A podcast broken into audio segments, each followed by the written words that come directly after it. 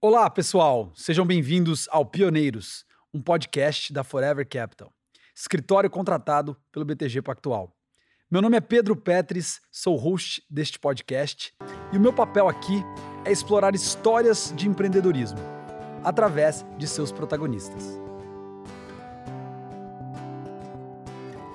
Neste primeiro episódio, o meu convidado é o André Yui, cofundador e CEO da Key Design marca de acessórios e vestuário masculino.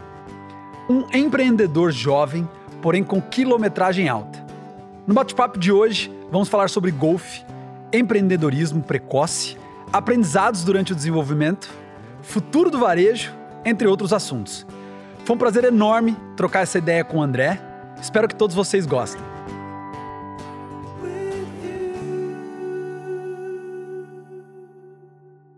Então, cara, eu queria pô, obrigado por a gente bater esse papo. Como eu falei, a gente, se a gente fosse para um restaurante é, todos os dias a gente almoça de vez em quando, acho que a gente teria um bate-papo muito legal. E a minha ideia aqui hoje é que a gente tenha um bate-papo muito parecido que a gente teria é, se a gente tivesse ido almoçar.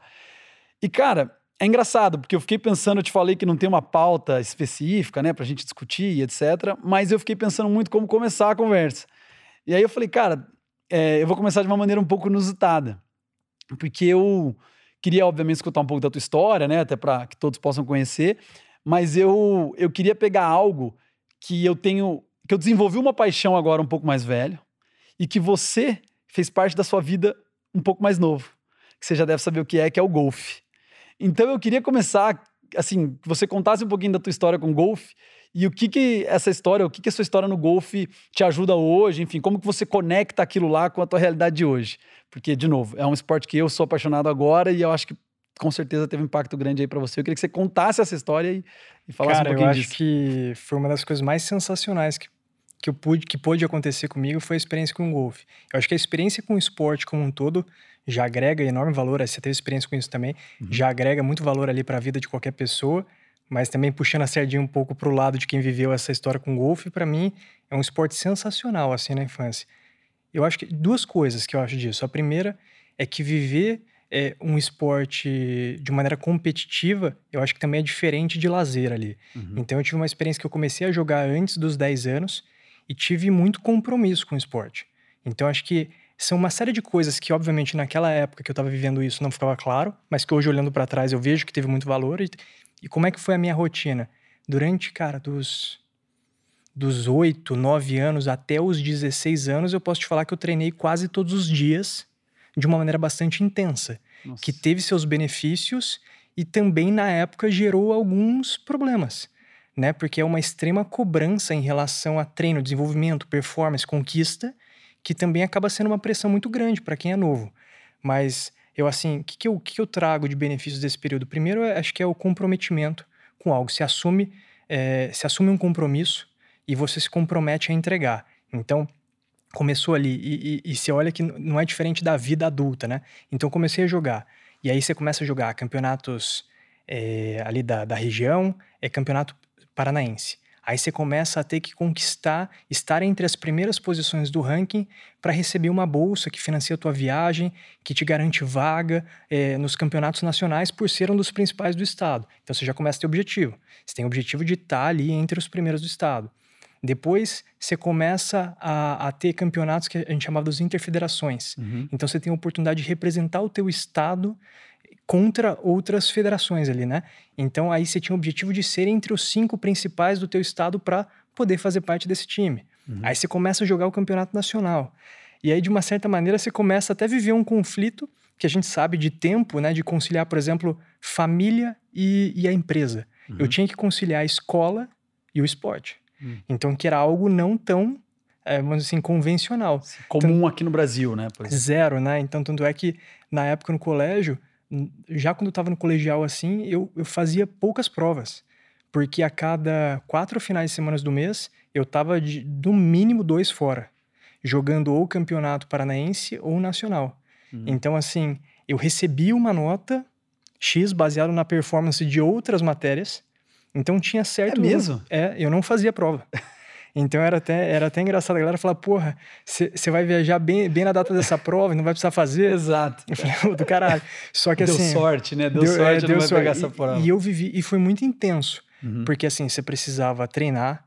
Então tem, tem dia que você não tá afim de treinar, você tinha que treinar. Então não era. Tinha, tinha dias em que não era um lazer ali. Sim. Eu adorava, amava o que eu fazia ali, mas tinha dias que você não tá bem, você não tá afim de treinar, você não quer passar a tarde inteira. E era assim, todos os dias saía do colégio e ia para lá da uma e meia até as seis. Hum. E não é um treino de uma hora e tal, era um treino a tarde inteira, sabe o tempo que leva para jogar golfe. Sim.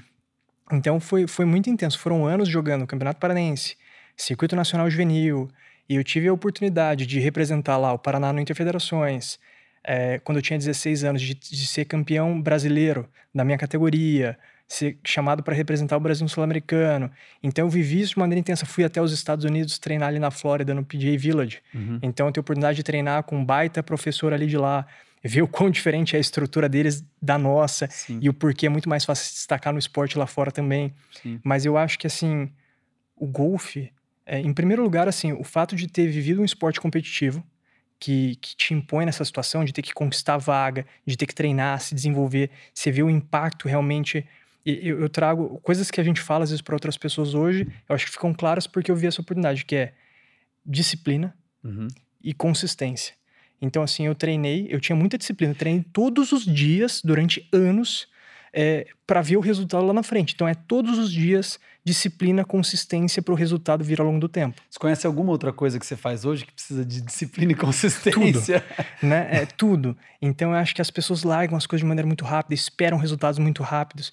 Então se você for ver o meu auge, a minha, a minha maior conquista ali, foi no ano praticamente que eu deixei de jogar, que foi quando eu fui campeão brasileiro com 16 anos. Hum. Então é uma eu base... Eu ia te perguntar isso. Então foi com 16 que você parou de jogar? Foi mais ou menos com 16, e 17. E você consegue saber por que hoje? Cara, na época eu não aguentava mais. Hum. Assim, eu, eu literalmente não aguentava mais. Porque eu treinei de maneira muito intensa durante vários anos. Uhum. Na época você tinha meio que um, um, dois caminhos. Ou fazer faculdade fora, uhum. ou ficar aqui. E você olhava ao lado, seus amigos vivendo uma vida completamente diferente da tua. Uhum. Então eu acho que ou você vai levar isso profissionalmente e o seu sacrifício vai se justificar de alguma maneira, uhum. ou chegou num momento em que tinha amigos e tudo que eu, uma vida que eu queria viver, uhum. vestibular para fazer. Então a verdade é que assim, eu parei até acho que assim, a minha ruptura foi um pouco mais brusca, dado esse histórico. Tá. Porque senão o normal seria se falar assim: você diminui o ritmo, continua jogando. E eu tive uma ruptura mais brusca, eu parei de jogar. Porque não tinha muito para mim naquela época um negócio assim, ah, joga por lazer. O negócio era tão intenso durante anos que, que não tinha muito assim, ah, vou jogar de vez em quando. Isso é meio comum, né? Eu tava esses dias conversando com o Daniel Staff, uhum. é, que também jogou golfe, a gente conhece ele em comum, e ele, ele me falou que ele parou no caso dele, um pouco mais tardio, né? Porque ele tentou jogar PGA Latinoamérica, etc. Mas ele me disse que quando ele parou, ele nunca mais jogou. É, cara. E eu... é curioso, por que, que você acha que aconteceu isso? Tanto E ele falou um pouco de pressão, ele falou um pouco de coisas parecidas com o que você está narrando, mesmo que em tempos diferentes. É... Mas por que, que você acha, assim, quando você olha para trás, por que, eu... que essa ruptura é, aconteceu, de e, fato? Eu acho que por conta disso, eu acho que você. Putz, é, eu acho que tanto eu conheço o Daniel, acho que ele também amava o esporte ali, mas em um determinado momento aquilo é mais do que lazer, é mais do que prazer, é um compromisso. Então ele, ele viveu um compromisso muito grande. Então você imagina, a pessoa, ele ali deixa de ir para a faculdade, abre mão de toda uma vida para poder se dedicar ao esporte.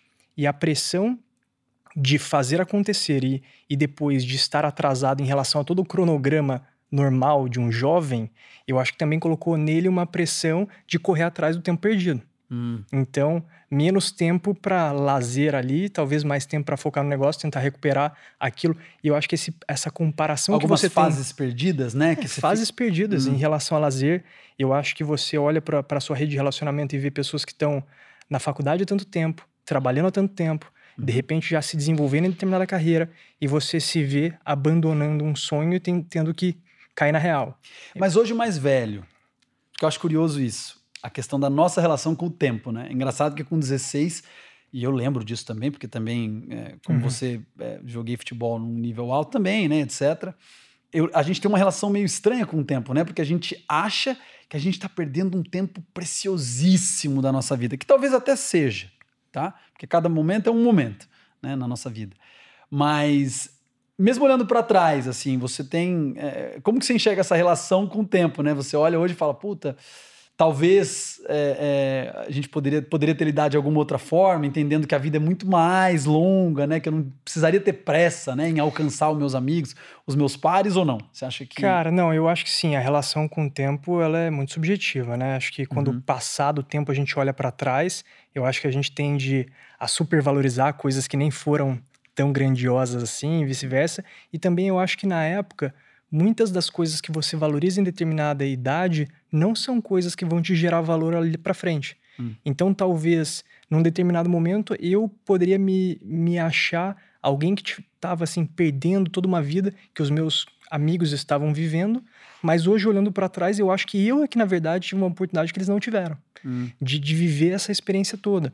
E além de todo esse aspecto competitivo ali, falando um pouco é, do golfe como esporte, ele é um esporte individual, em que eu acho que, fazendo uma analogia com que eu acho que como é funciona a vida, o meu o maior adversário no golfe era eu mesmo. Hum. Então é, é um tipo de esporte em que o teu jogo não afeta diretamente o jogo do outro. Então se eu estiver jogando tênis, eu bato uma bola. Dependendo da maneira como eu bati a bola, eu vou dificultar ou facilitar a tua próxima Taca, né? é, Taca, batida, próxima batida. É. Agora, no golfe, o meu jogo não interfere diretamente o teu, porém, psicologicamente falando, muito. Sim. Então, o fato de eu sair jogando com uma outra pessoa, você geralmente joga em duas, né? Três, quatro pessoas. O fato, e na época a gente não tinha muito acesso a placar e nada assim muito em tempo real. Então, por exemplo, o fato de eu jogar com alguém que está jogando bem, ou o hum. fato de eu jogar com alguém que está jogando mal, certamente influenciava o meu jogo. Hum. Então, assim, é, é, muito legal porque você, de uma certa maneira, lida com a pressão de alguém que está jogando ao teu lado, não contra você diretamente. E, e, então o teu maior adversário é se controlar, é, é, é, é cabeça. Então você se desenvolve, acho que muito emo emocionalmente, uhum. psicologicamente falando. E eu vi muitas das pessoas que não se desenvolviam, muita gente que não era por capacidade técnica, uhum. era por cabeça, por uma, por uma relação emocional com o jogo uhum. e tudo mais. Então, assim, é, o meu maior adversário era eu mesmo, então era muito um perfil de esporte que você entende que para você ganhar, para você se desenvolver, você precisa treinar, hum. você precisa ter disciplina, você precisa ter consistência, você precisa ter controle emocional. Então, assim, eu acho que uma série de, sei lá, de requisitos que a gente vê que são indispensáveis hoje Sim. na vida adulta, profissional e tudo mais. Uhum. Então, assim, Perfeito. assim, eu achei que foi uma, uma baita experiência, mas uma relação com o tempo realmente é muito subjetivo. Uhum. Mas olhando agora para trás, eu acho que foi um investimento. Ela, e, e ela não uma perda de tempo. Ela entregou os resultados do investimento que você colocou lá, tá tudo certo. Você entende que ela trouxe benefício para tua vida e legal, fez parte da tua história. É, e aí, com e, 16 e aquela anos... coisa, por exemplo, a gente que se conhece, eu acho que às vezes as pessoas olham para você, para mim, etc. Por que, que o Pedro e o André se comportam dessa maneira em relação a essa situação? E às vezes eles não têm o um contexto na tua história. Sim. E eu acho que a maneira como eu me comporto hoje frente a determinados desafios, etc e tal, com certeza né, são decorrentes das experiências que eu vivi, e eu acho que essa foi uma das mais marcantes. Eu acho que eu tenho hoje uma, série, uma disciplina, consistência, uma série de coisas que eu consigo aplicar no meu dia a dia, que são com certeza em decorrência do esporte. Sim, e no golfe, eu que sou um golfista mais velho agora, posso dizer que o controle emocional, com certeza, é, você deve ter tido um impacto muito grande para você ser um cara hoje, um cara equilibrado, né? História do do coeficiente emocional, você é um cara que consegue lidar bem com, com toda a pressão do dia a dia, né? A gente sabe que, puta, fazer negócio, que é o que você faz hoje, tem pressões no dia a dia, você tem que absorver muita pressão, muito problema. E o campo de golfe tem muito disso, né? Você tem que absorver algumas coisas individualmente. Então, é, isso para mim fica claro. Eu achei curioso e queria te perguntar um pouco sobre isso. 16 anos você para de jogar, beleza. E aí, cara, como a, vida muda de que jeito, né? Assim, você parou de jogar porque estava cansado, pressão, etc. E aí, o que que você, aquilo que você estava perdendo, né, dos teus amigos, né, de repente fazer faculdade, etc. Como que você começa a sonhar a partir dali? Você lembra? Que, qual, que, qual que é a tua ideia, assim? O que, que você lembra Cara, disso? eu acho que na época, até acho que um dos maiores problemas é a gente ter que decidir a nossa profissão e e a nossa trajetória profissional quando a gente tem 16, 17 anos, né? Não faz nenhum sentido, Não faz né? a menor ideia do que são os cursos, né? Eu acho que... Até hoje a gente não sabe direito o que a gente não, quer, imagina gente, com cara, 16 e 17. E, e, e, e, uma graduação tão ampla, né? Como administração e etc. Eu acho, a gente tava brincando com um amigo meu outro dia, falou, pô, o cara que escolhe fazer contabilidade, etc. O que será que ele tava pensando, né? E, e eu acho que, assim, a, a nossa pelo menos o que eu vejo, eu não tinha muito claro o que eu iria fazer. Uhum. Eu acho que talvez é, fazer administração estava um pouco mais relacionado é, a talvez o, o, perfil de negócio da minha família. Uhum. Tinha alguma conexão, mas para você ter ideia, eu fiz dois vestibulares. Eu fiz um de direito, acho que nem, nunca te falei isso. Fiz um de direito e um de administração. Eu fiz o direito numa faculdade, passei, e eu queria administração na UEL aqui na época. Só que provavelmente, se eu não tivesse passado, eu teria feito direito. Então você imagina o impacto que isso teria na minha vida se eu hoje fosse um advogado. Por exemplo, eu não me vejo sendo um advogado hoje, mas de repente, pelo simples fato de, na época, é, sei lá, por uma, por uma imposição de ter ali que fazer uma faculdade, ter que passar no vestibular e começar alguma coisa, talvez eu fosse um advogado, isso tivesse mudado completamente o que eu fazia. Que... Mas se eu já soubesse o que eu, o que eu queria ser profissionalmente, é, independente de não ter passado numa primeira oportunidade, talvez eu teria me dedicado, insistido. Cara, isso é muito curioso, né? Engraçado que é uma mais uma coincidência que a gente tem aí, porque eu fiz direito na eu prestei direito na UEL. Também. E eu não passei na terceira chamada da UEL por um. E isso foi uma frustração tão grande para mim, cara. Eu lembro que foi uma coisa tipo que me machucou, assim, porque eu era um cara que ia razoavelmente bem na escola, então tinha uma expectativa familiar ali de que eu iria passar, né? E aí quando eu não passei, cara, foi um choque, assim. E quando eu acabei indo fazer faculdade fora do Brasil, etc., fazer direito lá não tinha como. Fazer direito nos Estados Unidos não traz para o Brasil e tal, e aí eu acabei meio que sendo forçado a escolher um curso generalista, que era que é business, né? Que é quase todo mundo faz, né? Quando ah, vai fazer Ah, vai fazer faculdade nos Estados Unidos, o que, que você vai fazer, né? É business. Business. É, padrão. Alguma coisa com business, né?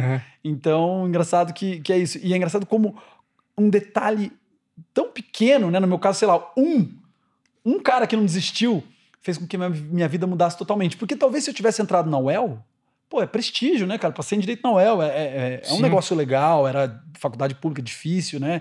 Com uma certa concorrência. E quando isso não aconteceu, o mundo se abriu e hoje, obviamente, eu sou muito grato por não ter passado em direito na UEL, né? Então, é, só é. pegando esse gancho para dizer que algumas coisas acontecem e leva a gente para alguns caminhos, Mas né? por que que você tava, por que que a gente estava tão suscetível a isso? Porque na verdade a gente não tinha muito claro o Sim. que a gente iria fazer. Então hoje é muito diferente de você ter ali um objetivo pessoal profissional e você batalhar para alcançar aquele negócio. Não vai ser a primeira, por exemplo, se você realmente soubesse que você queria ser advogado, provavelmente não teria sido aquele primeiro vestibular que teria te impedido de, de fazer aquele curso. Uhum. Você teria feito o próximo, o próximo. Você não teria mudado completamente para business. Uhum. Né? Então acho que assim, eu acho que primeiro que a gente é colocado frente a uma e não é nem. É, a gente é muito novo, a gente não está preparado para tomar aquela decisão. Tinha, tem uma amiga nossa que ela é, é, da Suécia e ela falou que eles têm ali, assim que acabam o colégio, eles têm um ano sabático, mas não é um sabático de, de vagabundagem. Uhum. É um ano que você é obrigado a tentar descobrir o que, que você vai querer para tua vida. Uhum. Então você vai lá, vai passar três meses trabalhando no, no, negócio A, no, mais três meses no B, no C, para você ter uma mínima ideia do que, que é aquela carreira quais são as perspectivas que você tem dentro daquele mercado. E eu Sim. acho que isso é super interessante, porque te força a ter um mínimo período de reflexão. Né? Aqui a gente tem uma continuidade, uma obrigação de acaba o colégio e entrar na faculdade, independente do que seja. Claro hum. que não, a gente está generalizando, tem, tem, pessoas que têm isso mais claro. Sim. Mas, assim, para mim, foi muito nisso. Assim, eu entrei de maneira, é, assim, por conta dessa situação do vestibular, ali fiz direito e tal, entrei em administração na UEL e eu comecei a me conectar, é, é, assim, a, a relação mais natural ali na época foi trabalhar nos negócios da família. Uhum. Então eu trabalhei tanto na empresa do meu pai, que a gente fazia ali é, trade, né, de, de, de, de, de, semente de soja e trigo no atacado entre cooperativas, então uma coisa mais ligada, vamos dizer, a, a mercado. Uhum. E, e por um outro lado, a minha mãe sempre teve varejo de moda. Então na época, há 15, 16 anos. Então eu acabei sempre me aproximando dos dois negócios, mas já desde o começo na perspectiva de gestão. Isso foi engraçado que olha para trás. Por que, será que isso acontecia? Eu vi que eles, é, vamos dizer assim, acabaram por inúmeras razões tocando esses negócios ao longo de anos, uhum. mas nunca tiveram um background de gestão, uhum. administração, finança, zero. Uhum. E como eu tinha uma familiaridade maior ali com o tema, sempre fui, mesmo desde pequeno ali, tive mais facilidade com o número, tinha desde sempre achei uma capacidade analítica é, maior ali, eu acabei assumindo essa responsabilidade uhum. nos negócios deles. E eu acho que algo que me permitiu desenvolver muito, é, enquanto jovem, ali, durante a faculdade, foi, na verdade, a liberdade que eles me deram para atuar dentro desses negócios. Uhum. Porque, na verdade, pô, quantos amigos você deve conhecer vários que tiveram, sei lá, a oportunidade ou tiveram que trabalhar com a família e acabou não dando certo. Sim. E eu tive a oportunidade de basicamente fazer o que eu achava que deveria ser feito.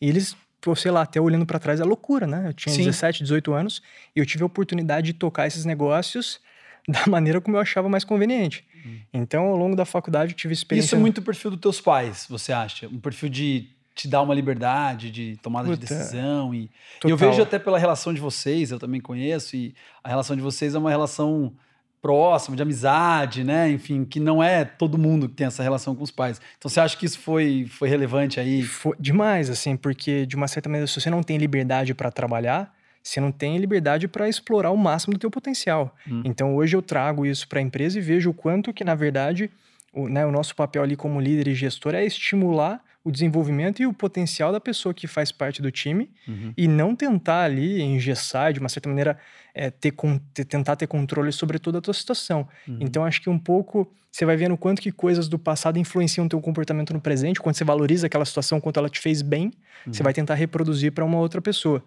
Mas eu acho que é muito característica deles, vocês me deram muita liberdade.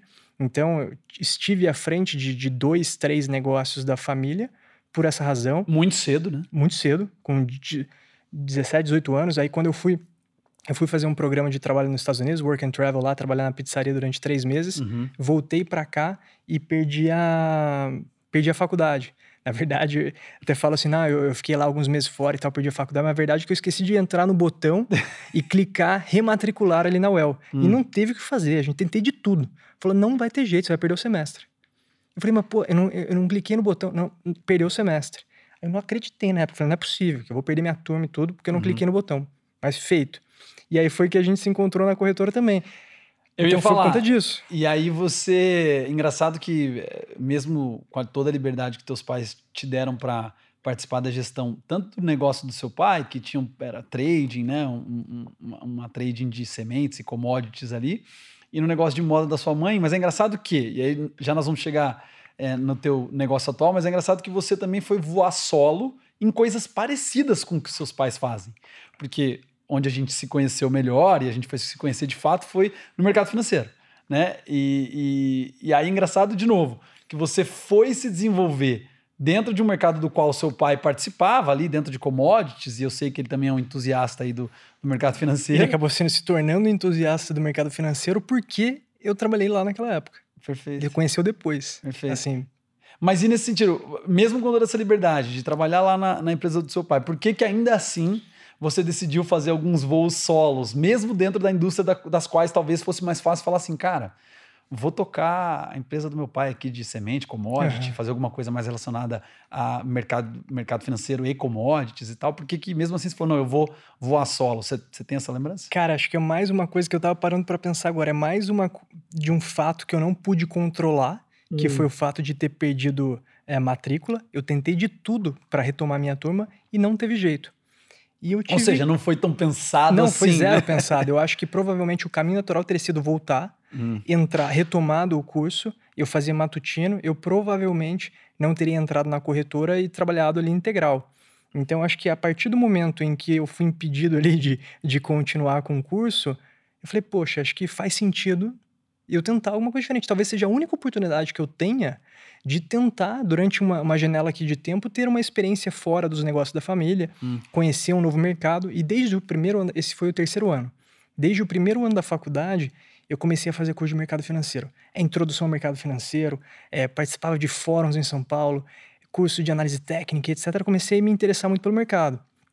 E aí foi quando, na época, é, o pessoal tinha aberto ali a corretora, e eu falei, poxa, acho que é a minha oportunidade de, de viver um diferente negócio. Eu tinha bastante claro para mim de que aquela não seria a minha perspectiva de carreira. Hum. É, não era, nunca foi a minha ideia assim. Era muito mais uma experiência que teria uma janela de tempo determinada de seis meses, que era o tempo que eu ficaria fora do curso. Hum. Então eu já sabia que, que aquele ciclo iria se encerrar. Mas era uma. Só para entender isso, que é, que é interessante.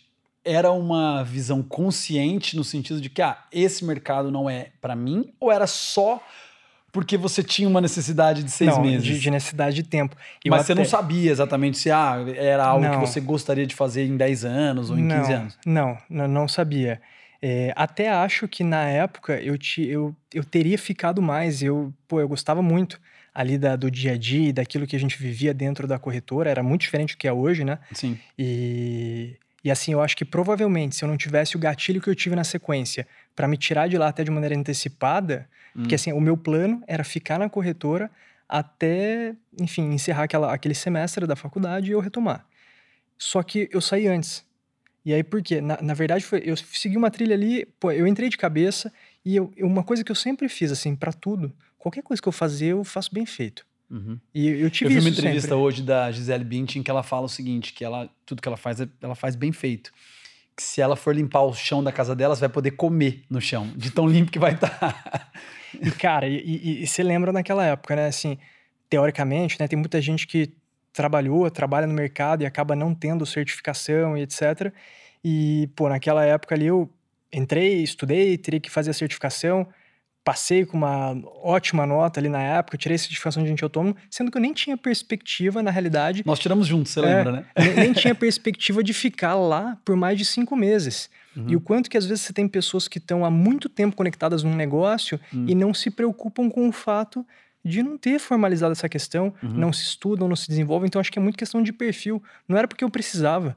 Eu não, eu não queria que aquele, às vezes, aquele emprego, aquela carreira, aquilo iria acabar. Eu tirei a certificação com três, quatro meses de empresa uhum. e aquilo lá, para mim, ia acabar em dois, três meses depois. Uhum. Eu, teoricamente, não precisaria ter estudado, me desenvolvido para ter passado naquele teste. Uhum. E acabou que o que me puxou anteriormente foi que meus pais haviam comprado uma franquia da Fórum hum. né, da marca de moda no, no Catuaí aqui, no shopping da BR Malls. Uhum. E, pô, compraram, tinha 12 lojas para tocar. Imaginei, o terceiro ano da faculdade, André, você vai ter que sair da corretora e vir tocar os negócios. Eu falei, mas, porra, eu, eu, eu, tinha mais um tempo para ficar aqui, não era Quantos anos isso, André? 20? 19, de 20 anos. Muito então, novo, né? Então, você imagina, eu olhando para trás, eu acho que um dos maiores desafios, assim, é você tocar um negócio e, e, sabe, é, é, hoje, até, até pouco tempo atrás, acho que existia esse problema do fato de, de independente da tua capacidade técnica, hum. o fato da tua idade ser um problema. Uhum. E eu vejo que naquela época, eu estar à frente do negócio e, de uma certa maneira, ser responsável por fazer a gestão de pessoas muito mais velhas que eu, uhum. era um baita desafio. Uhum. Tanto é que eu acho que um dos maiores desafios que eu tinha no passado e que hoje né, a gente sempre precisa se desenvolver em relação a esse tema, que é liderança, pessoas, gestão ali, é, mas era uma maior dificuldade minha. É, em relação a como me relacionar com pessoas uhum. que pudessem enxergar que eu estava ali naquela posição, porque a empresa era da família, ou porque né, era uma situação muito complicada. Mas eu acabei, então, saindo da corretora para tocar a gestão dessa franquia. Vivi muito da realidade franqueado, franqueador, ia até é, Santa Catarina, fazia convenção e etc. Planejamento de compras, gestão. Então, à frente de um negócio com, com 18, 19 anos uhum. e, e, já tinha uma, uma, certa bagagem ali financeira. Então, na época, eu fiquei responsável pela gestão da franquia e pela gestão multimarcas da família que já tinha lá seus 20 anos. Uhum. E foi quando, entendendo e analisando um pouco do modelo de negócios de, de, de ambas as operações, eu comecei a entender que aquele modelo de negócios da franquia não ia parar de pé. Para mim era um modelo de negócio que você você está acostumado com isso. A gente vai tentar fazer projeções em que linha da DRI a gente vai mexer para tornar isso aqui viável. Uhum. E para mim não tinha jeito daquilo fechar a conta. E eu, por outro lado, enxergava... Nem com o malabarismo que a gente faz normalmente. Cara, era, precisaria de muita fé. é, é, e, e, ali até um negócio que, que na época se aprende até com essa questão, sabe? Eu, eu fui colocado naquela situação, porque de uma certa maneira eu não participei do processo de aquisição da franquia. De tomar mais, decisão, de né? tomar decisão de, de, de, dizendo, eu, não foi uma decisão minha empreender naquele uhum. negócio, mas eu tive a responsabilidade de, de decidir qual seria o nosso caminho. Uhum. E eu sugeri na época a gente precisa vender esse negócio. Então, de uma, então imagine uma situação em que você precisa vender uma operação para uma outra pessoa, de uma certa maneira você não vai poder ser assim 300% transparente em relação ao fato de que você acredita que a, a, recuperação é muito difícil, porque não era impossível, uhum. mas era difícil. Eu acreditava ser difícil a ponto de não valer a pena, dada outra oportunidade que a gente tinha na mão. Uhum. Não que não pudesse funcionar eventualmente na mão de uma outra pessoa, até porque não tem como você falar que se eu não conseguir, ninguém consegue. Claro. Né? Mas na minha visão, pelo menos para nós, não fazia sentido o negócio naquela época, e eu conduzi a operação até a venda. Então, eu tive uma experiência de acompanhar aquela operação até a venda. Uhum. Eu acho que, de uma certa maneira, a gente estava até correto, porque o novo franqueado acabou não ficando no negócio por mais de seis meses. Uhum. E eu toquei todo o plano de expansão da loja do centro, que tinha sido, do centro aqui da cidade, né? Uma loja que tinha sido multimarcas de moda, é, multimarcas de calçados e acessórios femininos durante 19 anos. E eu sugeri, um, então era a venda e a expansão. E aí eu toquei o plano de expansão, desde a pesquisa de um novo imóvel, o projeto arquitetônico, a gente acompanhou a obra e a gente expandiu a loja, ela passou a se tornar uma loja multimarcas de calçados, acessórios femininos, vestuário masculino e feminino. Hum. Então toda a pesquisa de marcas, sourcing de marcas, é, planejamento financeiro, fiz todo o processo até colocar aquela operação de pé, que está de pé até hoje, né? Tem mais de 30 anos. Uhum. Então acho que foi uma decisão super acertada na época uhum. e que eu tive essa experiência de viver muito do do, do, do varejo de moda, mas mais na perspectiva de gestão, menos de salão de vendas. Uhum. Então, sempre muito conectado à gestão, finanças, planejamento de compras, estratégia de vendas, equipe e tal. Então, eu acho que até né, depois conectando um pouco com o negócio atual, eu vivi, e hoje acho que me agrega muito para tocar o, o, negócio atual, eu vivi a realidade de franqueado, franqueador, a, re, a relação entre os dois, entendendo os problemas dessa relação, uhum. depois vivendo a realidade de, de varejo multimarcas, uhum. showroom, representante, loja, etc., equipe, e depois para ter uma terceira oportunidade em vivenciar a marca própria, né? E cara, legal. A Key Design, agora fazendo a conexão com o teu negócio atual, a história da Key Design, ela aparece enquanto você está na gestão da loja ou junto da gestão da loja multimarcas da sua família. Isso. É, contar uma historinha curiosa que a Design, na verdade, ela chegou, em, ela chegou em mim antes dela chegar em você. Eu tô ligado. então essa é uma história muito curiosa, porque o, o, a, o Bruno, que é teu sócio hoje, né, e foi o, o criador ali da, da, da ideia, da marca, ele veio falar comigo antes, né, e a gente trocou uma ideia, conversamos sobre algumas coisas do modelo de negócio, e eu lembro que a razão pela qual eu não me envolvi não foi eu até super estimulei ele, né, conversamos sobre algumas coisas, mas eu não me envolvi porque eu estava tão preso no meu outro negócio na época, que estava cheio de problemas, o, uhum. o, relógio parado, né? Aquela fatídica história dos cinco anos do relógio preso por conta da, da importação de canal vermelho, que eu virei para o Brunão e falei, cara, eu não tenho tempo para fazer o que você precisa. Porque o Brunão buscava alguém com um perfil diferente do dele, ele criativo, né, etc, alguém com um perfil um pouco mais de gestão, analítico e tal. É, mas aí eu queria que você contasse, quando ele foi falar com você, o que, que você enxergou? Porque eu sei que ele né? Eventualmente é, isso chegou Sim. em você, né? O cara tinha uma ideia. E aí a tomada de decisão ali foi baseada em quê? Porque eu sei por que, que eu não segui. E hoje, obviamente, eu me arrependo, né? cara, né? Porque o negócio tá voando baixo. É, mas cara, talvez não tivesse. Né? O Bruno não chegou para me convidar para o negócio, né? Ele chegou no, na, na, ali na, na operação multimarcas para vender plano de telefonia para mim. Então hum. eu não hum. conhecia ele, eu não era amigo dele, eu conhecia ele de vista aqui da cidade, etc. Mas ele chegou lá por isso. E ele começou nos. Não sei porquê, por alguma razão, a gente estava conversando ali sobre as outras questões e ele, sei lá, me apresentou a ideia dele uhum. de, de, abrir uma de lançar, abrir uma marca de, de acessórios masculinos no Brasil e etc. E eu comecei a, sei lá, dar dicas para ele de como é que ele deveria conduzir aquilo, uhum. pela minha experiência, mas um negócio muito solto, assim, de bate-papo. Nunca com, com, com imaginando que eu pudesse vir a fazer parte do projeto. E por algumas. E era uma DNVB, né? Já na Não, época. Cara, né? uma loucura isso. o cara teve acesso a uma DNVB, meu. Que, que ano que era isso? Cara, 2013. Não, não dá pra acreditar. Eu tô até. A gente tá agora vivendo uma rodada de investimento, né? Então, pô, tô conversando com vários fundos, etc. E uma febre hoje em torno de DNVB e Direct Consumer. Uhum. Então. Explica o que é DNVB. Só para a gente... é Digital Native Vertical Business, né? Então, é, é, é, é, uma, uma operação nativa digital que, que, em tese, assim, tem controle sobre a tua cadeia, né? E, e participa desde o processo de criação e desenvolvimento do produto até a venda para o consumidor final. Hum. Então, na época, até, a galera dá risada ali do, durante esses bate-papos com fundos, eu falo assim, ó, nós somos uma DNVB que nasceu em novembro de 2013. Fala, caralho, eu nem fazia a menor ideia do que era uma DNVB Não, até poucos anos atrás. Em né? Londrina, no Paraná. Em Londrina, no Paraná, isso, uma, uma DNVB, né? Então, então se vê que vários aspectos que hoje são valorizados pelos fundos e investidores, né, ao alocar recurso numa startup, Então começa, por exemplo, a minha própria relação com o Bruno. O que, que, que os fundos, o que os investidores buscam hoje? É uma, uma, uma equipe multidisciplinar e complementar de founders. Então você tem alguém de gestão e alguém de produto. Uhum. Isso é o desejado ali por todo investidor. Então tem o Bruno que toca criação e desenvolvimento de produto, eu que toco toda a parte de negócios, uhum. extremamente complementares, um muito diferente do outro. Uhum. Eu acho que hoje a gente é muito mais parecido pelo tempo de convívio e porque, pô, é, alguém ali de, de produto, na perspectiva dele, acho que ele.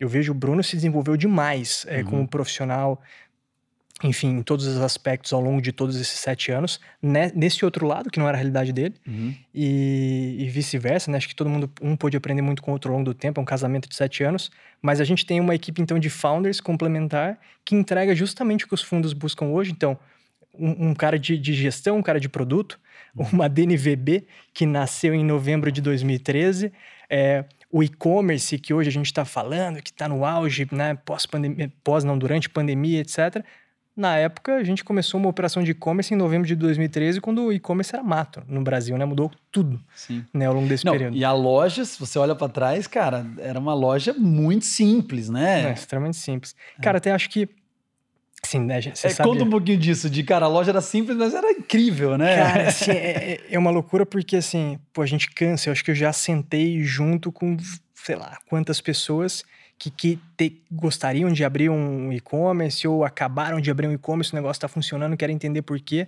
E eu acho que a gente é, superestima, vamos dizer assim, a necessidade do layout, da experiência da loja e plataforma, etc., de, de, de impactarem o teu resultado. Uhum. Então, geralmente a pessoa chega lá no escritório e fala assim, cara, é, o papo é padrão, eu já estou acostumado. É o seguinte, eu comecei um e-commerce e, meu, não vende. E aí o cara abre a loja, assim, no, no computador ali, na, na na, na, televisão, a gente, a gente espelha ali e fala: dá uma olhada na loja aí, vê o que, que você acha. Por que eu não vendo? Falei, cara, fecha isso aí e abre o teu Google Analytics. Uhum. Alguém entra na tua loja, aí você vai parar para olhar e falar: ninguém entra na tua loja. Uma explicação que ela é muito óbvia no varejo físico: se você passar o dia inteiro no balcão, ninguém entrar na tua loja, no final do dia você vai chamar o arquiteto e falar assim: dá uma olhada na loja aí. Será que eu não vendo porque a loja não é bonita? E você vai saber porque você não vende é porque ninguém entrou na tua loja ao longo do hum. dia. Então você vê que o desconhecimento em relação ao mercado é muito grande e eu acho que as pessoas superestimam a necessidade de uma plataforma, etc. Eu acho que é muito mais fácil se você tiver uma, uma boa estratégia de marketing, de aquisição de tráfego e conseguir trazer gente para a tua loja, você vai performar na plataforma mais barata que for. E até o momento que se justifique, você tenha uma demanda e etc., que vai fazer com que você tenha que acessar recursos tecnológicos e tudo mais que possam assim, impor essa necessidade de acessar um produto mais robusto. Uhum. Mas eu acho que hoje a gente tem uma facilidade muito grande de colocar de pé é, um e-commerce no Brasil, a barreira de entrada para criar uma loja é muito baixa, uhum. mas a, a, a barreira para você fazer uma loja, um e-commerce funcional é muito grande. Uhum. Então, assim, é extremamente democrático, mas ao mesmo tempo extremamente difícil. Sim. Porque a hora que você vai fazer um plano de negócios, dimensionar é, todos os pré-requisitos necessários para aquilo se tornar viável, eu acho que pouca gente sabe exatamente quais são as peças que você tem que movimentar. E por que, que você acha que lá naquela época, por que, que você acha que a Design deu certo? Porque, cara, a maioria das empresas no começo tem um puta desafio naquele período inicial, né?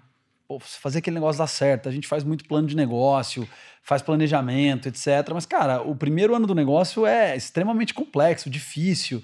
Né? E vocês estavam num mercado totalmente não explorado, e-commerce numa época onde ainda não era tão fácil quanto é uhum. hoje.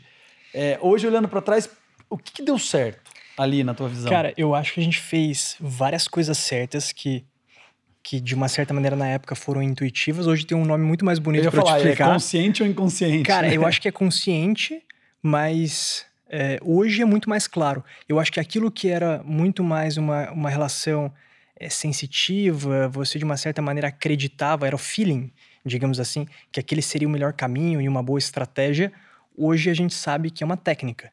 Então, se eu fosse abrir um outro negócio, eu faria isso de uma maneira muito mais técnica e processual, não sei uhum. é, explicar. Então, por exemplo, começando pelo, né, pelo início do negócio mesmo.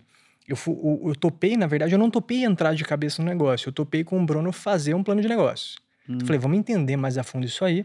E eu vou começar a fazer conta, etc. A gente vai fazer um, um business plan simplificado para tentar hum. entender a viabilidade disso.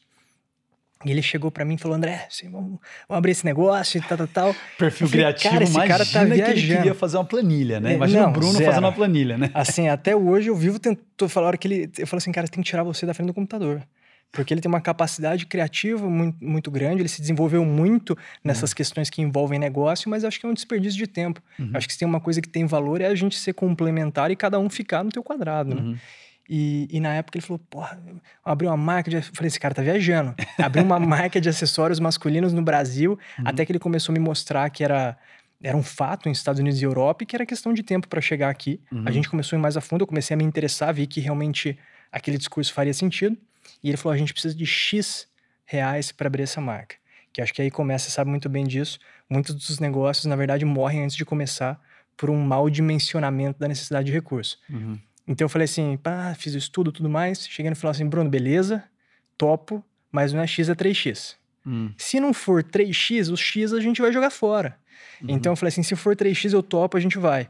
E foi assim que a gente começou. Hum.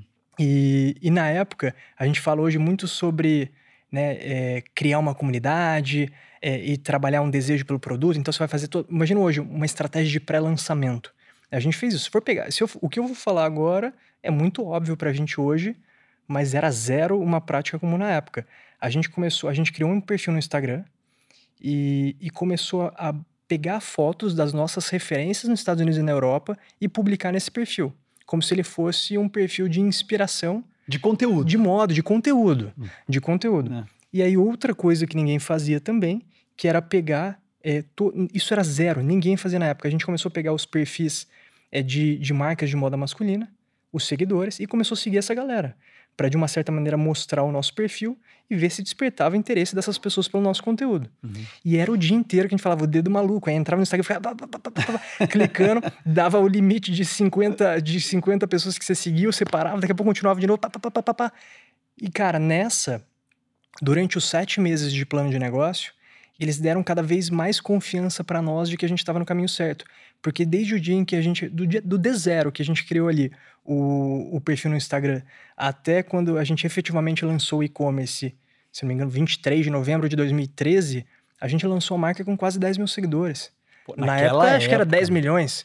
É. Era um absurdo. Sim. Então você imagina, a gente tinha uma série de pessoas que ficavam comentando nas nossas publicações ansiosos pelo lançamento. E o Instagram entregava muito mais, né? Muito, mudou Que é como tudo. a realidade de redes sociais novas, etc, né? É totalmente diferente de hoje que você tem que brigar com o algoritmo ali. Então, se você for pegar aí, por exemplo, toda a tese técnica de lançamento, a gente fez um lançamento na, naquela época, a gente começou a, a, a produzir conteúdo né, envolver toda uma comunidade, capturar leads. Hum.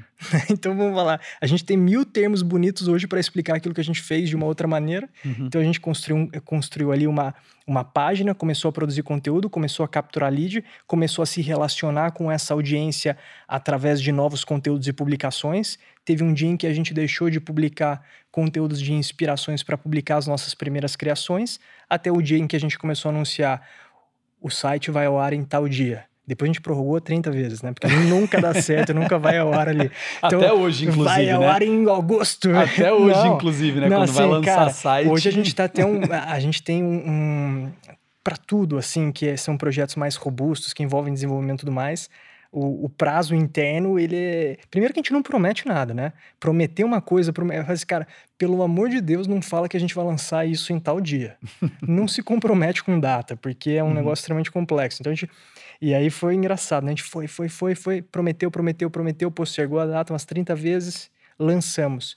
E a gente tinha toda uma demanda reprimida, então ficou deu confiança para nós porque a gente viu que realmente existia demanda para aquele produto, mas essa demanda estava espalhada por todo o país, não faria sentido ter uma loja física em qualquer que fosse a cidade, mas a gente teve um desempenho de vendas no primeiro mês cheio, que tinha sido dezembro, pô, assim, é, no, no, vamos dizer assim, num patamar ali muito distante do que, se eu te falar, eu acho que 90, mais de 90% das lojas virtuais hoje não, não conseguem ter esse faturamento que a gente teve no primeiro mês em novembro de 2013.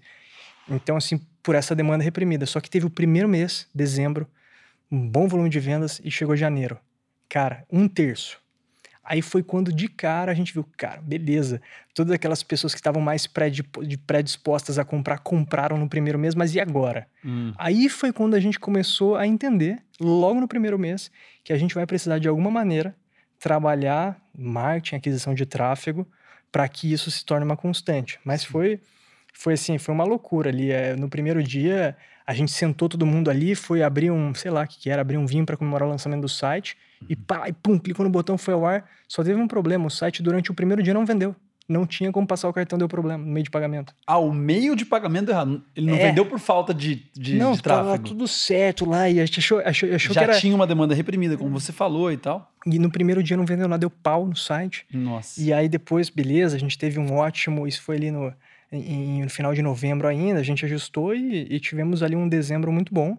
Uhum. E, claro, uma estrutura extremamente enxuta de empresa. Uhum. E uma outra coisa também que, pô, eu vejo como um grande. Hoje, quase que você não pensa em escalar um negócio do zero até onde a gente chegou é, sem nenhum aporte adicional de capital. Uhum. E a gente conseguiu quase que trilhar toda a nossa jornada de, de crescimento no bootstrapping ali, né? Uhum. Com, com capital, onde o, o, o, resultado do negócio financiou a nossa jornada de crescimento. Uhum. Então, algo que é muito difícil se pensar hoje, né? Hoje, qualquer iniciativa. E, e também o jogo é muito diferente. Sim. O jogo é muito mais complexo Sim. e muito mais difícil também.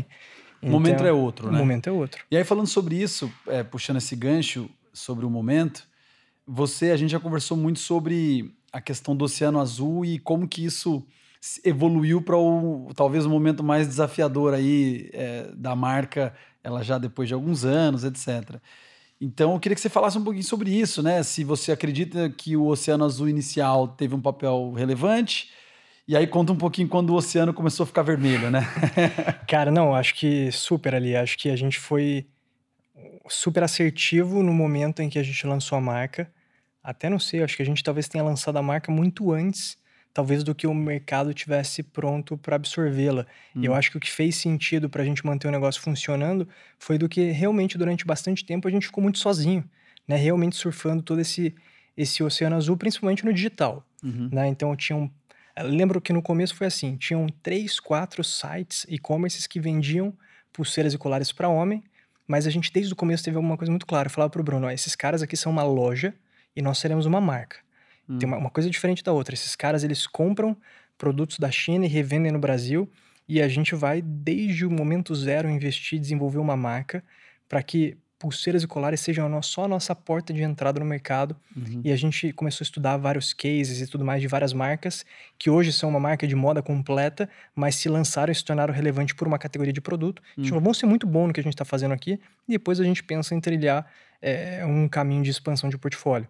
Ou seja, você teve uma visão de construção de marca muito forte naquela época. É, você entendia que, que o marca. valor do negócio era isso. E, e, e, isso acho que vinha um pouco da minha experiência com, com moda que eu tinha, hum. né? Então, eu vivia a outra ponta. A, a multimarca, sabe, né? A multimarcas, uhum. é, a, a, própria franquia, que de uma certa maneira você está se alavancando, é, vamos dizer assim, no trabalho de construção de marca de uma outra pessoa para você facilitar a venda daquele produto, uhum. né? Então, assim, naquela época sempre teve muito claro esse desafio, vamos construir marca ali. Então, durante muito tempo a gente ficou sozinho e depois começou a assim, que qualquer coisa que você comece a se destacar, vão ter pessoas que vão olhar para aquilo e vão chegar a uma oportunidade. Hum. E, poxa, acho que é algo que a gente também sempre teve muito claro, a gente tem muita cópia e tem muita cópia até hoje.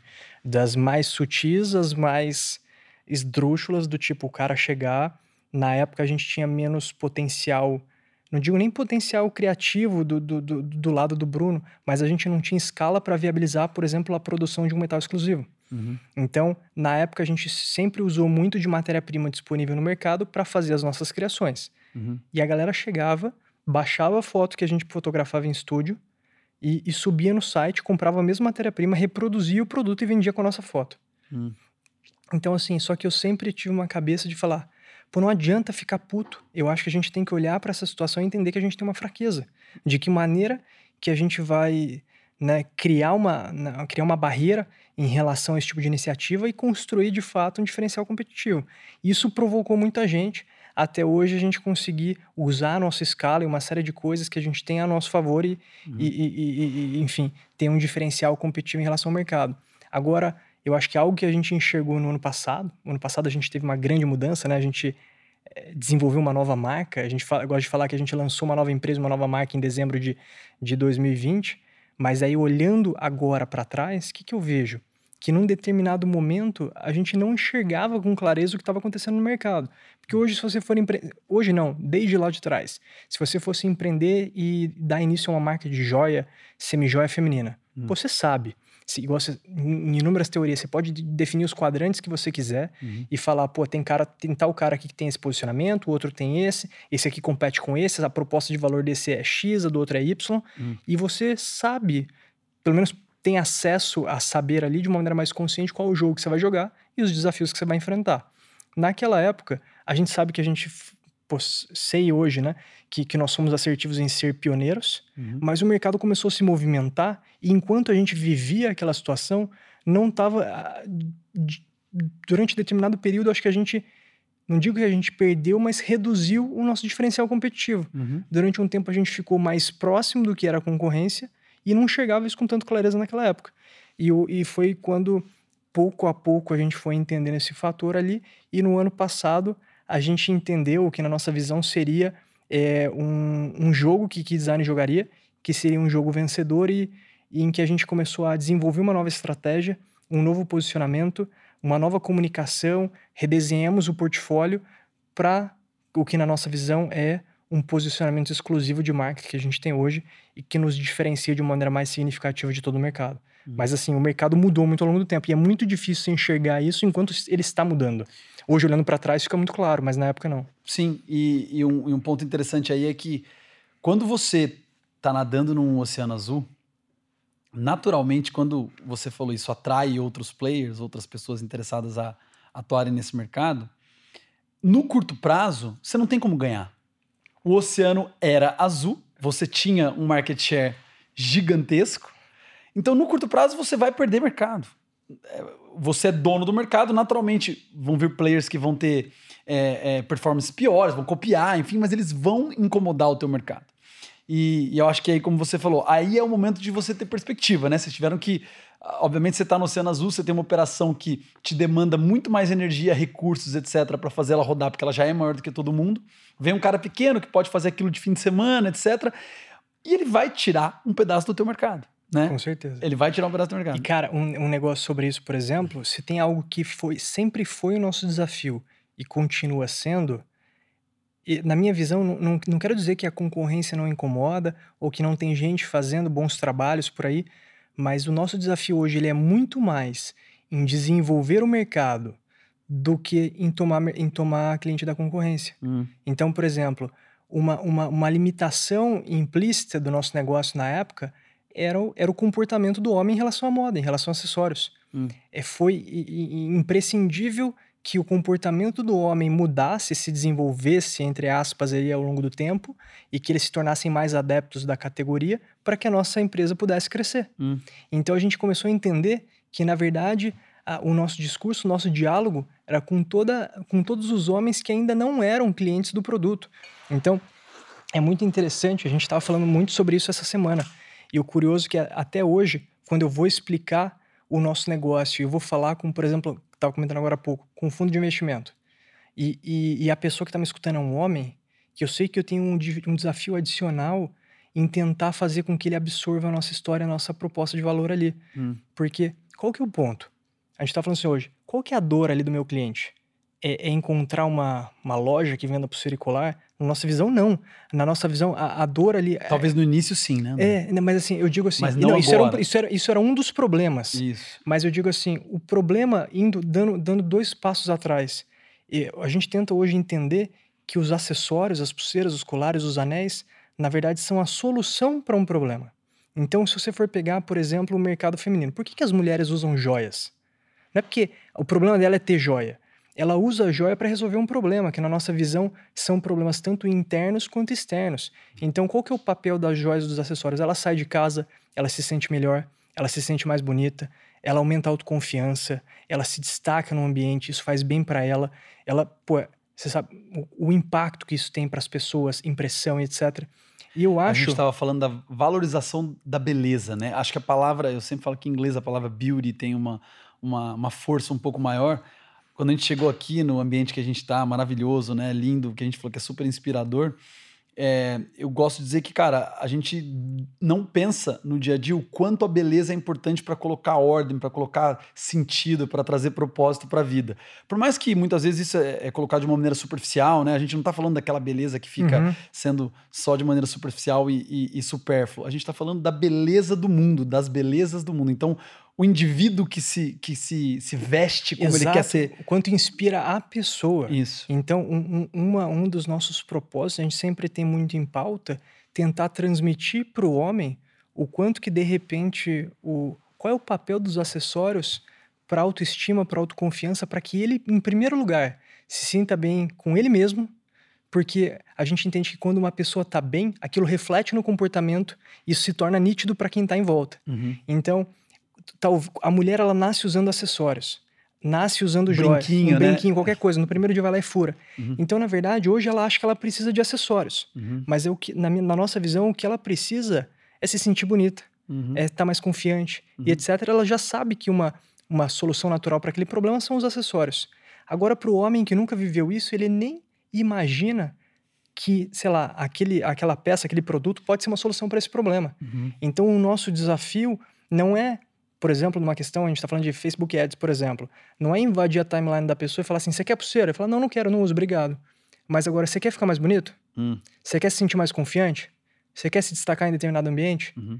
Se eu tenho que provocar ele lá atrás, porque eu tenho clientes que estão em diferentes estágios. Então, hoje a gente mapeia, por exemplo, três principais estágios. Um estágio em que, por exemplo, o cara não faz a menor ideia do papel que os acessórios pode ter para ele, quais são os benefícios psicológicos, emocionais que ele pode ter.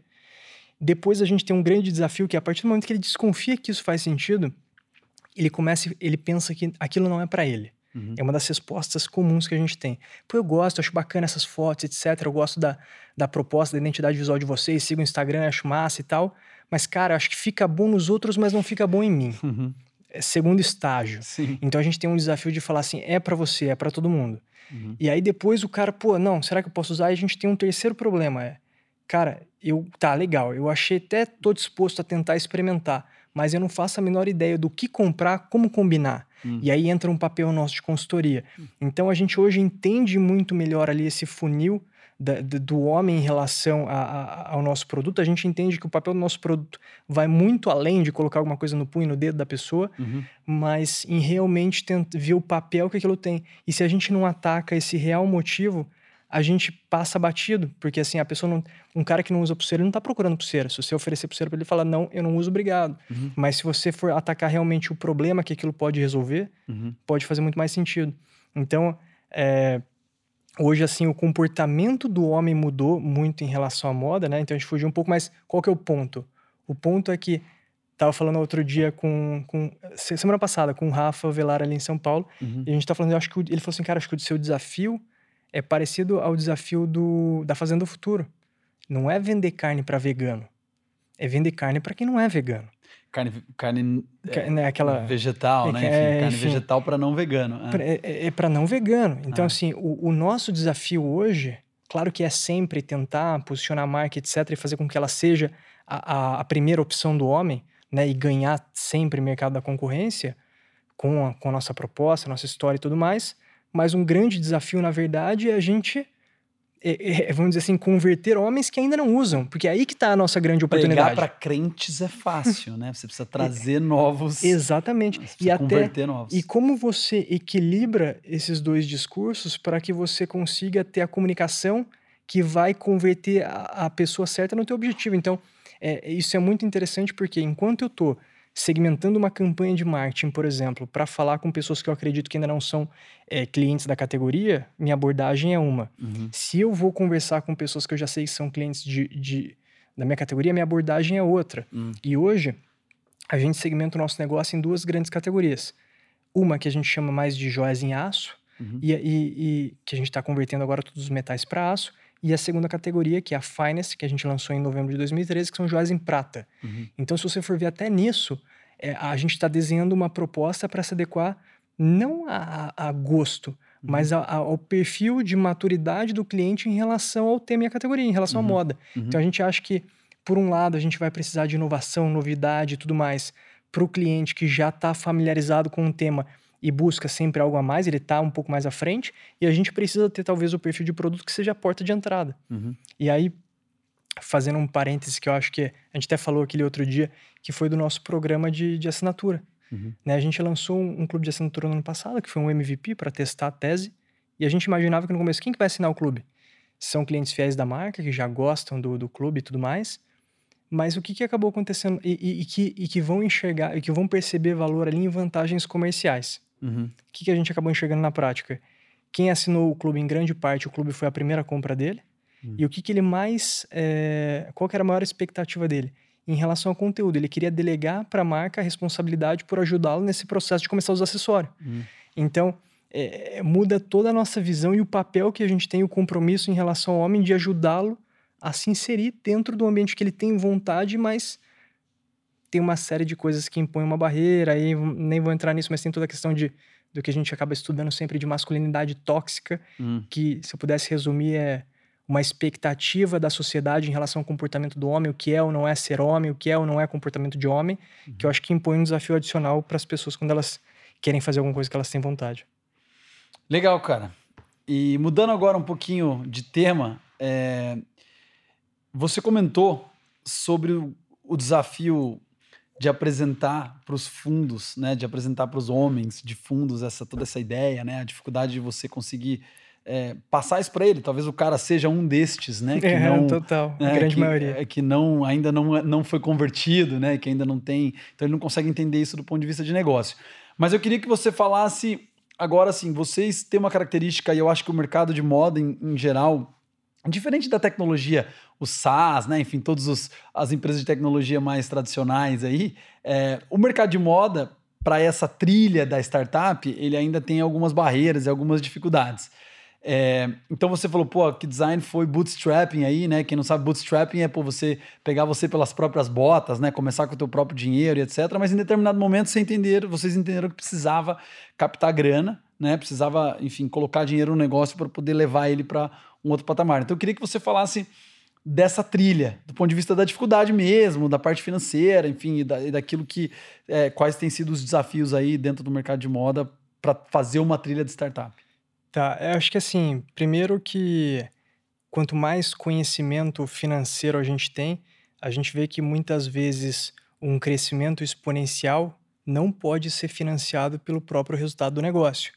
Então você não gera, por mais que você consiga ter uma operação lucrativa, que não é o fato da, da grande maioria das empresas, muitas vezes, apesar de ser lucrativa, ela não consegue gerar resultado suficiente que te gere capital necessário para financiar um crescimento muito acelerado. É o conceito de alavanca, né? É, exato. Que a gente tem um pouco de é, preconceito com relação à tal da alavancagem, né? Mas a alavanca nada mais é do que você colocar um peso menor a partir de um, Uhum. de um, de um centro né, ali para conseguir levantar algo muito maior, né? É, muito mais pesado. Então é, é um conceito de alavanca que faz todo sentido. Exatamente. De E aí- desproporcional aí. E aí acho que é um pouco também das perspectivas que cada um tem para o negócio, porque tem vários perfis de negócio que às vezes não tem uma característica e nem o potencial de ter um crescimento exponencial. Uhum. Então acho que o que o venture capital, né, o fundo de venture capital vai tentar entender nesse momento?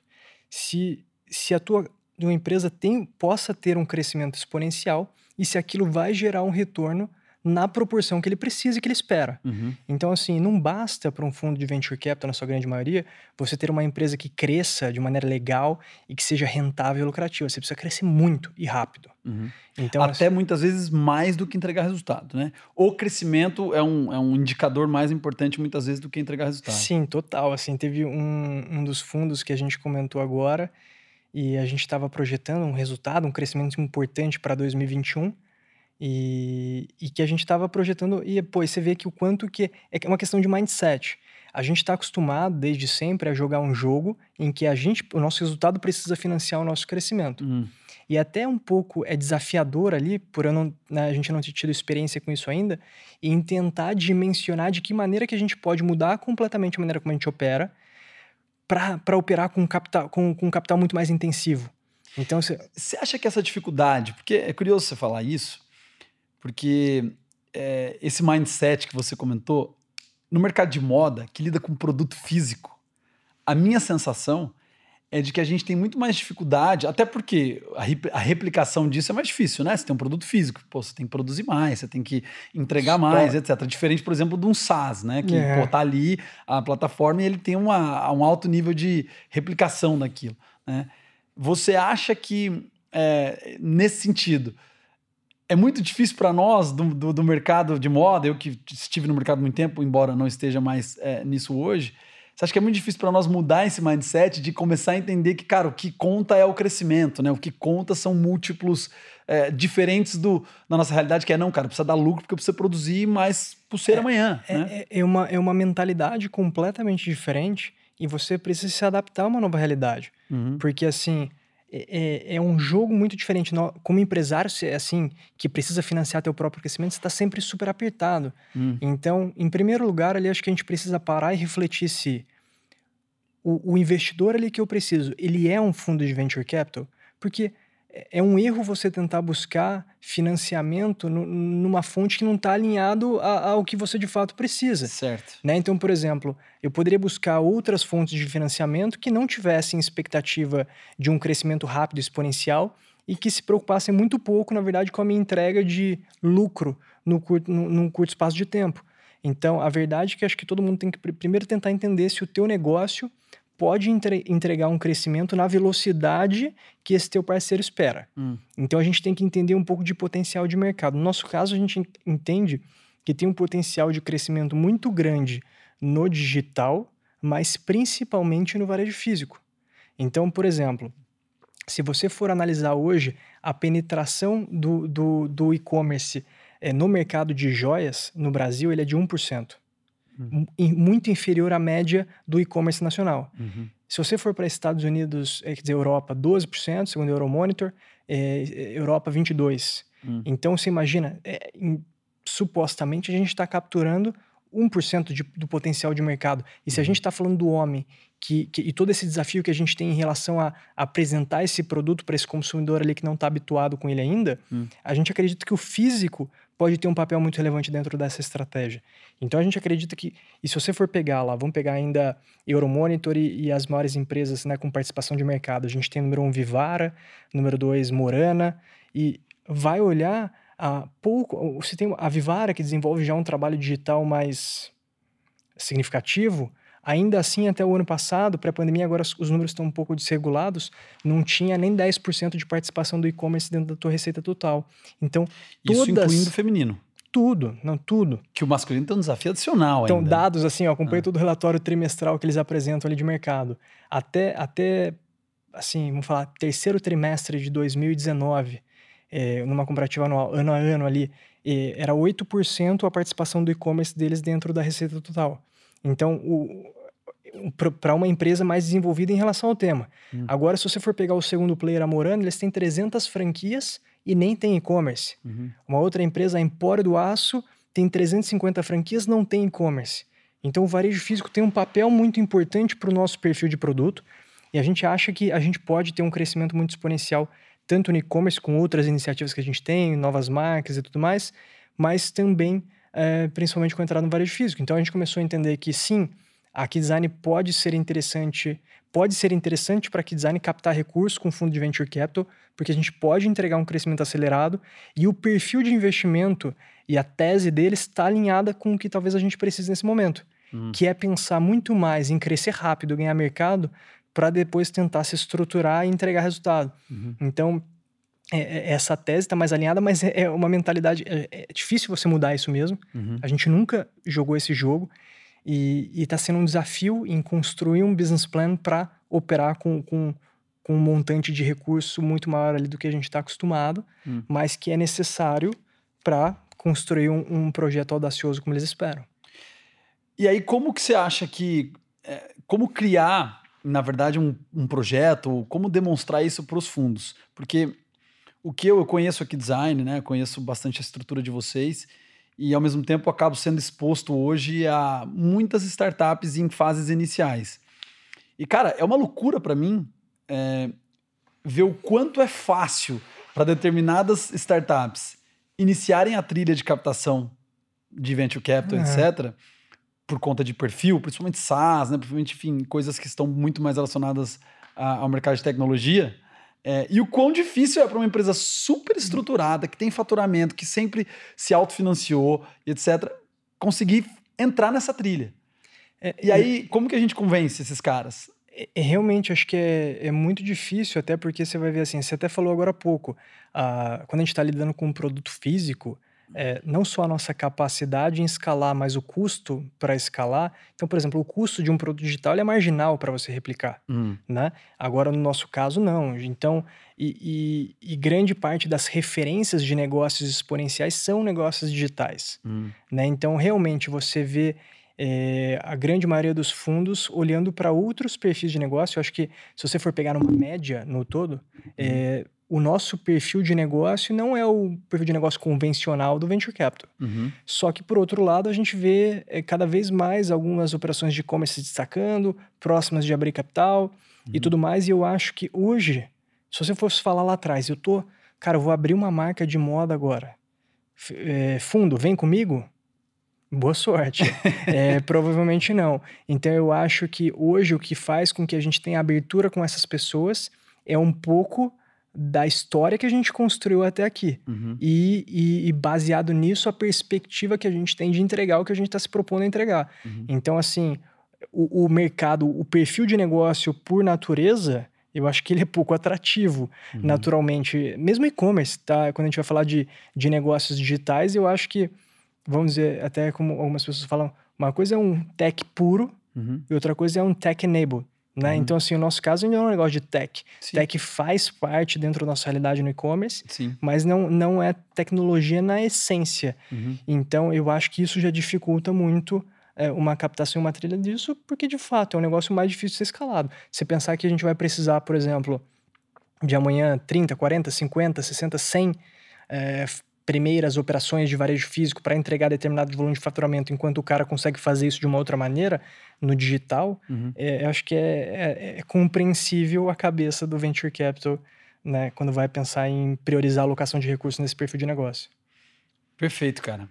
É, eu não queria deixar de falar um pouquinho é, sobre pandemia, né? Falar um pouquinho sobre. Na verdade, não quero nem falar da pandemia em si mas eu queria que você falasse um pouquinho da tua visão, né, principalmente do teu mercado, como que você enxerga é, o pós-pandemia, o que, que vocês estão, é, como que a Design está se preparando, tem alguma coisa específica? Você, André, como que você está enxergando é, pessoalmente aí esse, esse futuro, esse momento tão incerto, né, da gente tá. conseguir pensar coisas... Cara, primeiro que assim, eu acho que a gente tem...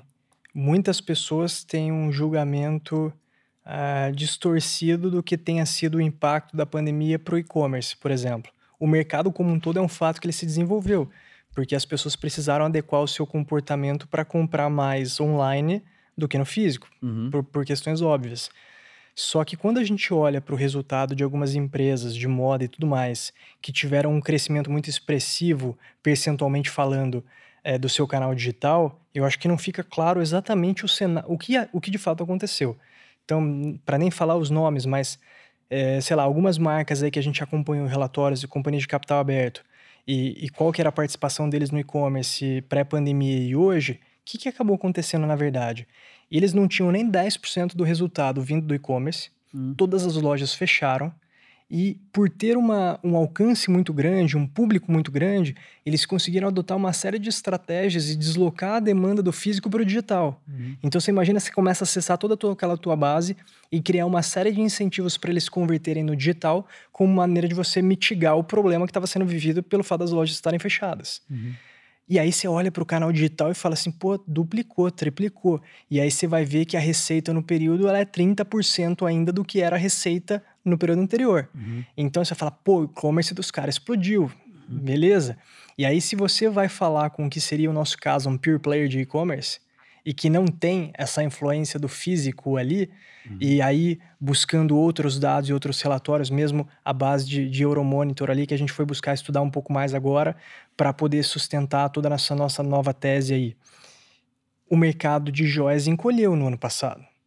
Por quê? Menos é, ocasiões, as pessoas saindo menos de casa, menos festa, menos ocasiões sociais. Você precisa menos desse perfil de produto. Se por um lado você aumenta o consumo é, online de, de, de, produtos essenciais, por outro lado, uma série de pessoas também viveram maior dificuldade financeira, né? Uma situação econômica mais complicada. Uhum. Então, por outro lado, é, produtos talvez com uma característica como o nosso, já que você não está vivendo esse tipo de situação, também são comprometidas. Então, assim, a nossa visão para a pandemia é difícil de fazer uma leitura do resultado até quando você olha a média dos e-commerce, porque você não analisa o contexto global dessas empresas. Uhum. Para nós, eu diria que, poxa, é difícil de eu saber se para que design foi positivo ou negativo. Eu uhum. acho que não impactou de maneira muito significativa em nenhuma das pontas. Uhum. Poderia até falar que o impacto foi um pouco mais neutro e poderia talvez ter sido melhor se as pessoas estivessem na rua. Uhum. Né? Mas, por um lado, eu acho que o, o ecossistema se fortaleceu de e-commerce. Eu acho que talvez fique um legado disso que favoreça as operações digitais. Uhum. Então, o fato de você ter estimulado muito mais pessoas a comprarem online, esse hábito se tornar mais recorrente. Quem já comprava passou agora a comprar outras categorias que não estava acostumado. Uhum. Então, eu acho que isso acelerou o processo de digitalização. Talvez a, a, até a gente acompanhava. Fala-se muito, né? Ah, o e-commerce vai matar o varejo físico e tal até pré-pandemia, o Brasil não tinha nem 5% de penetração do e-commerce frente ao varejo físico. Uhum. Estados Unidos, 12%. Então, assim, com certeza é, a pandemia acelerou o processo.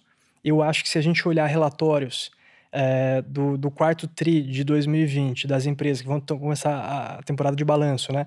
Agora você vai ver provavelmente uma distorção no número que eu não, eu não acredito que vá se estabilizar dessa maneira. Uhum. Você vai ver provavelmente uma participação maior do e-commerce ainda por toda essa situação e que eu não sei de que maneira que isso vai se equalizar. Agora, eu acho que ao mesmo tempo que, que a gente vê o quanto que o digital é importante pode resolver vários problemas, a gente vê o quanto a distância do cliente do produto também faz falta. Hum. Então, é, eu, você vai ver que a gente já vou te falar agora, um dos maiores nossos projetos pós-pandemia é o físico. Então, eu, eu poderia falar, nossa, pergunta. eu acho que é o digital. Cara, nosso foco está para o físico né? É por, por, uma série de, de, de, questões aí. Então vocês entendem que pô, físico e, e, online precisam, eles são complementares. São complementares. Então, até o que, que eu, eu acredito, né? Acho que tem muita também, muita gente falando nesse sentido, mas é o que eu particularmente acredito. Que não tem mais como você pensar nos dois canais desconectados. Não é simples ter o que se fala muito de, de uma operação omnichannel, é, é uhum. complexo principalmente quando você não, não é o gestor ali, digamos, dos canais, uhum. franquia e tudo mais, é um desafio adicional. Mas o que, que eu acredito hoje? Como, o, por exemplo, no nosso mercado, você vai falar em joias, tendo 1% de penetração do e-commerce frente ao varejo físico, não tem nem o que falar a importância do varejo físico para que um negócio possa ganhar escala e para que você possa construir marca dentro de determinado mercado. Uhum. E eu acredito que é uma tendência. A gente vê, por exemplo, Europa, Estados Unidos como uma vamos dizer assim, uma proxy pro, uma, uma, vamos dizer assim, você poderia prever é, o que, que, vai acontecer no nosso mercado olhando para esses mercados mais desenvolvidos. Então, uhum. se eu uhum. olho é, o, os Estados Unidos com um mercado, 20%, 20 de penetração do mercado de joias, eu espero que isso em algum tempo vá acontecer aqui também. Uhum. Então, não ter ali uma marca de joias hoje, não ter o seu canal digital, sem dúvida para mim vai fazer falta. Uhum. E eu acredito muito como o digital sendo um drive de vendas para o físico. Uhum. Então, não necessariamente a venda no digital, mas a presença digital, o relacionamento com o teu cliente através das mídias sociais, uhum. influenciando e sendo um drive de vendas é, para o varejo físico e vice-versa. Inclusive, eu imagino hoje muito o varejo físico sendo uma excelente estratégia, talvez, de aquisição de cliente que possa depois ser cliente fiel do e-commerce. Uhum. Então, realmente, acho que eu acredito nos dois canais conectados e na importância de você ter uma, um bom trabalho, uma boa presença em ambos para desenvolver um bom negócio. Muito bom, meu amigo. Acho que é isso, cara. Obrigado Boa, pelo bate-papo. Foi muito legal, cara. Obrigado aí pela primeiro episódio. Valeu, prazer. Primeiro, começamos. É, começamos super bem aí. Prazer, um valeu. Prazer. Vamos, vamos continuar batendo vários papos aí. Obrigado, pessoal. Valeu aí pelo bate-papo. Espero que gostem. Muito obrigado. Valeu. Valeu.